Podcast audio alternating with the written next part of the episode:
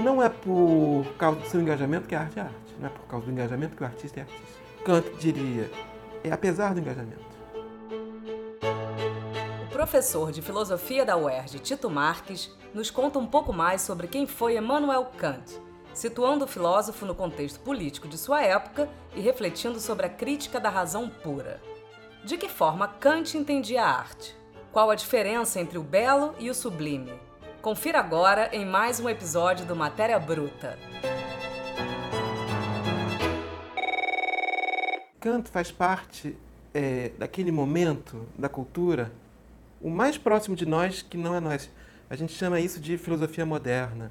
É uma filosofia que começa no século XVII, né, com Descartes, e vai até o século XIX, com Hegel. Depois vem esses grandes pensadores que transformam muita coisa de modo violento, como Marx e Nietzsche. Mas Kant é um autor que você pode bem situar seu pensamento por relação às grandes revoluções, a Revolução Francesa e a Revolução Americana. Em 1776, a Revolução Americana, a crítica, a primeira crítica, a crítica da razão pura, é de 1781. Né? Então, ele é um pensador não só que por acaso calhou que ele pensasse no momento em que havia uma revolução, mas era um pensador que pensava liberalismo, que pensava uma nova relação possível entre nós e que se interessava muito pela Revolução Francesa. Então, Kant era o representante principal do iluminismo na Alemanha, que se chamava Aufklärung, ou Filosofia das Luzes. Ele, no entanto, não é compreendido essencialmente como sendo um filósofo que vai discutir a política. Ele é um filósofo que faz uma grande transformação, uma grande contribuição no conhecimento. Então, a primeira grande obra dele, que é a Crítica da Razão Pura, esse nome deve dar medo às pessoas, né? Ela mais sabe que é alemão, então vem uma série de clichês que dificultam uma, uma aproximação mais interessante, né? É, Kant está fazendo um movimento completamente inesperado, porque é, quando a gente tem um problema, a gente fala, bom, vamos tentar compreender isso de modo mais racional. Né? Kant está acusando a razão como sendo o problema, uma crítica da razão. A razão não é apenas aquilo pelo que nós temos que pensar, conhecer, mas ela também é a origem dos problemas do pensamento e do conhecimento. Então, a crítica da razão pura é um tribunal que a razão institui para julgar a razão. Então, a razão, ele fala no prefácio, ela é atormentada por é, contradições, por questões que não pode resolver. Isso é da sua natureza. Que pensadores que se inspiraram nele depois, como Hegel ou Marx, tenham falado é, que, por exemplo, Hegel, que a marcha das coisas é uma marcha que se faz por contradição, ou então Marx, a marcha das coisas é algo que se faz pela violência, a gente entende que o, o Kant está é, mostrando que aquele elemento que foi sempre muito importante na filosofia, nas artes, nas ciências, a razão, esse elemento é a solução do problema. Então ele tem um conjunto de investigações onde ele vai tentar seguir o caminho mais difícil. Ele fala na própria crítica da razão pura, trata-se agora para a razão de realizar novamente a mais difícil de suas tarefas. Esse livro não é exatamente um livro. Né? Você compra, coloca na estante, ele é grande, dependendo da edição tem capa dura o Kant compreende esse livro como sendo um processo, um processo judicial, algo ativo que te convoca, quando você lê, a se questionar fortemente acerca da própria racionalidade. Questionar não é negar. Questionar é tentar entender possibilidades, problemas. É surpreendente que o elemento central que move Kant nessa terceira crítica, há uma noção que parece pouco potente: o desinteresse. Schopenhauer, por exemplo, foi muito crítico ao uso por canto dessa palavra. Ele compreendia isso como sendo uma falta de vigor. Quando nós pensamos no conhecimento, nós, em geral, consideramos que o conhecimento é algo desinteressado. Se eu fiz a conta e cheguei a 7 mais 5, se eu cheguei a 12, não é porque eu queria. O conhecimento tem uma relação essencialmente desinteressada. Mas Kant considera que o conhecimento é interessado. Então, de um modo geral, para vivermos, nós estamos continuamente respondendo, procurando realizar interesses. E com isso, o que, que nós fazemos? Nós fazemos essa corrida é, desenfreada que nós vemos no âmbito do conhecimento, onde cada vez vão se sucedendo novas teorias, novos desenvolvimentos, inovações e todo mundo que se constrói a partir dessas surpreendentes invenções e descobertas realizadas, que a gente sabia, desde Galileu e, sobretudo, com Newton. E no campo da moral também, você continuamente está fazendo todo um esforço para retirar as pessoas de, de modos de vida no qual eles não eram inteiramente autônomos, livres de si. É, Kant é um autor que propõe é, continuamente um modo, é, uma transformação da sociedade, que ele sabe que não vai ser imediata, que vai ter idas e vindas, é, na qual nós vamos fazer uma história da, da liberdade.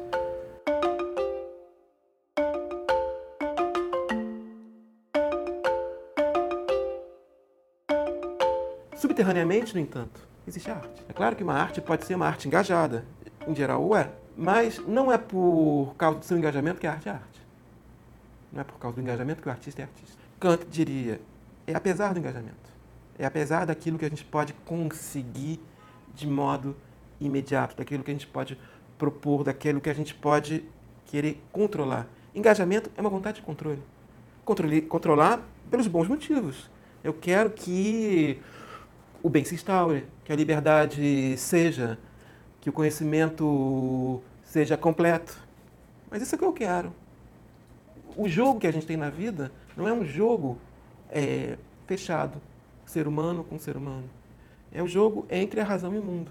Então Kant está sendo sensível para o fato de que quando você faz teorias, mais ou menos assim, é como se você pudesse fechar os olhos e pensar. Você pode esquecer o mundo para pensar acerca do mundo e falar em nome do mundo. Ele está dizendo, olha, no caso da arte isso não é possível.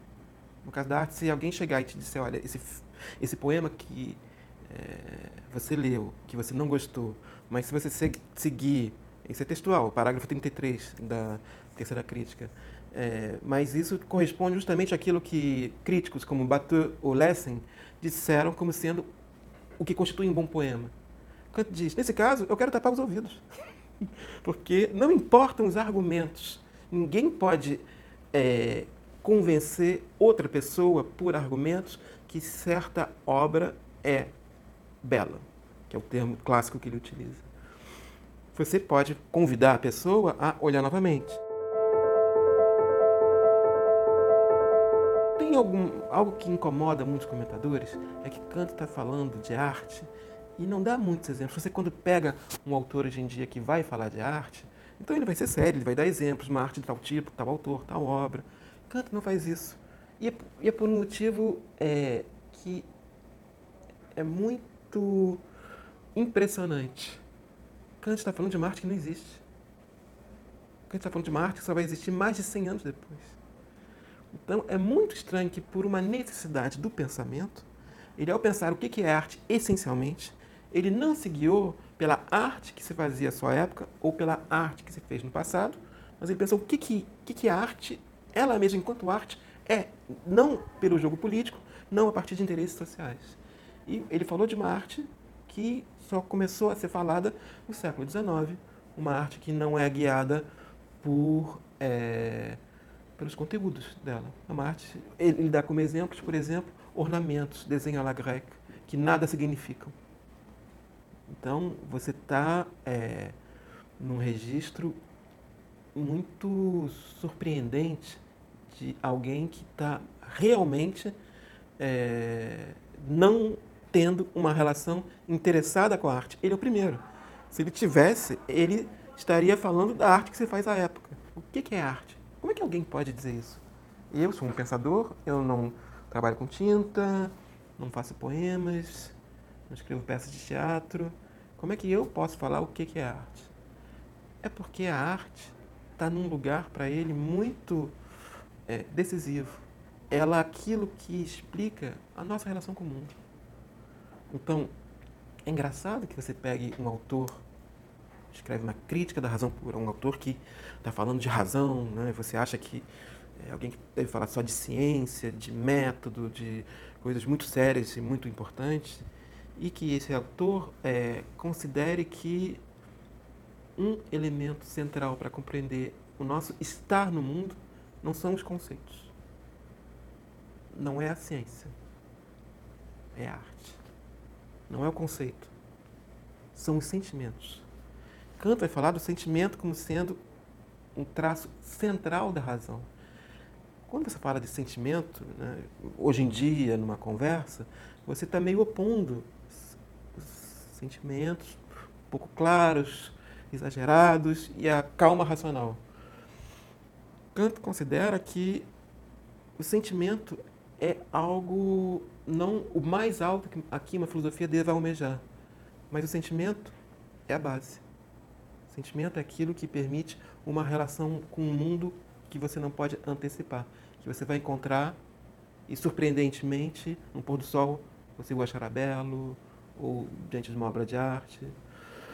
E também o sentimento é algo que vai é, ser aquilo que define a possibilidade máxima do pensamento em Kant.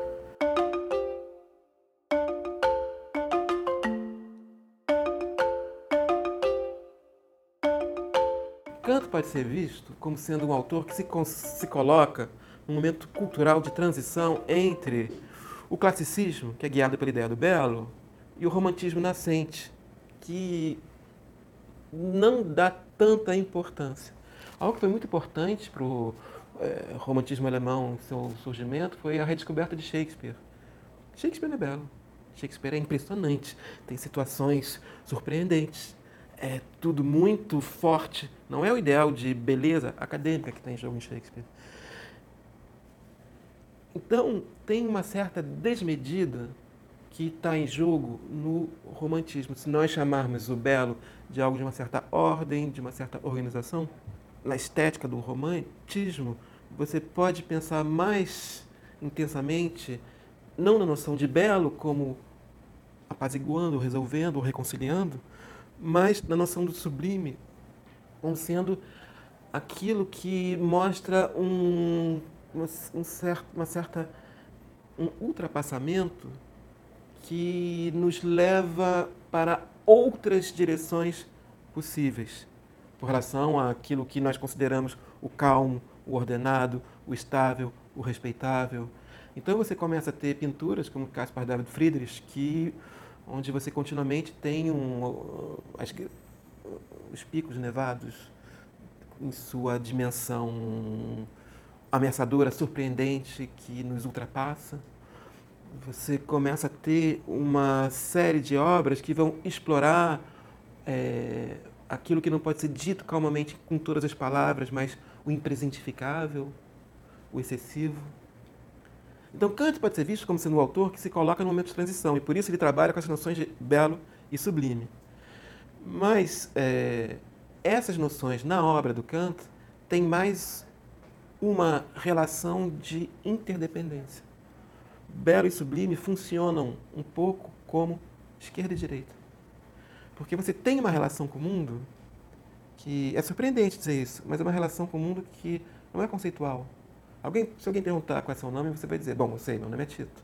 Então, você tem uma série de coisas que você sabe dizer, que sabe explicar onde é que você mora, quanto você ganha, coisas assim. Agora, tem... Quando a gente é, explica acerca de quem somos, pelo nosso nome, pelo nosso salário, pelo nosso endereço, na verdade a gente não disse nada. Quando você enumera conceitos, é, se não é por causa do conhecimento, mas se é para entender nosso estar no mundo, a gente não fala muita coisa. Então, Kant vai compreender que existe uma outra dimensão de coisas que é, estão em jogo quando nós tentamos entender a nossa relação com o mundo.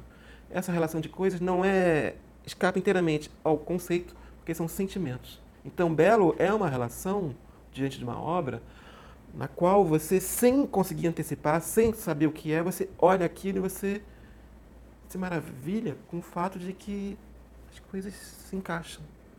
Enquanto que o sublime é a relação desarmônica, que no final vai produzir também um prazer, alguma forma de harmonia. Mas são dois extremos da nossa, do nosso estar no mundo, que não são conceituais, são sentidos. Obrigada por estar conosco em mais um episódio do Matéria Bruta. Esse podcast é uma realização do canal Curta. Entrevista por Marina Birdman, edição por Juliana Zalfa, assessoria de Francis Carnaúba e a apresentação de Flávia Mano.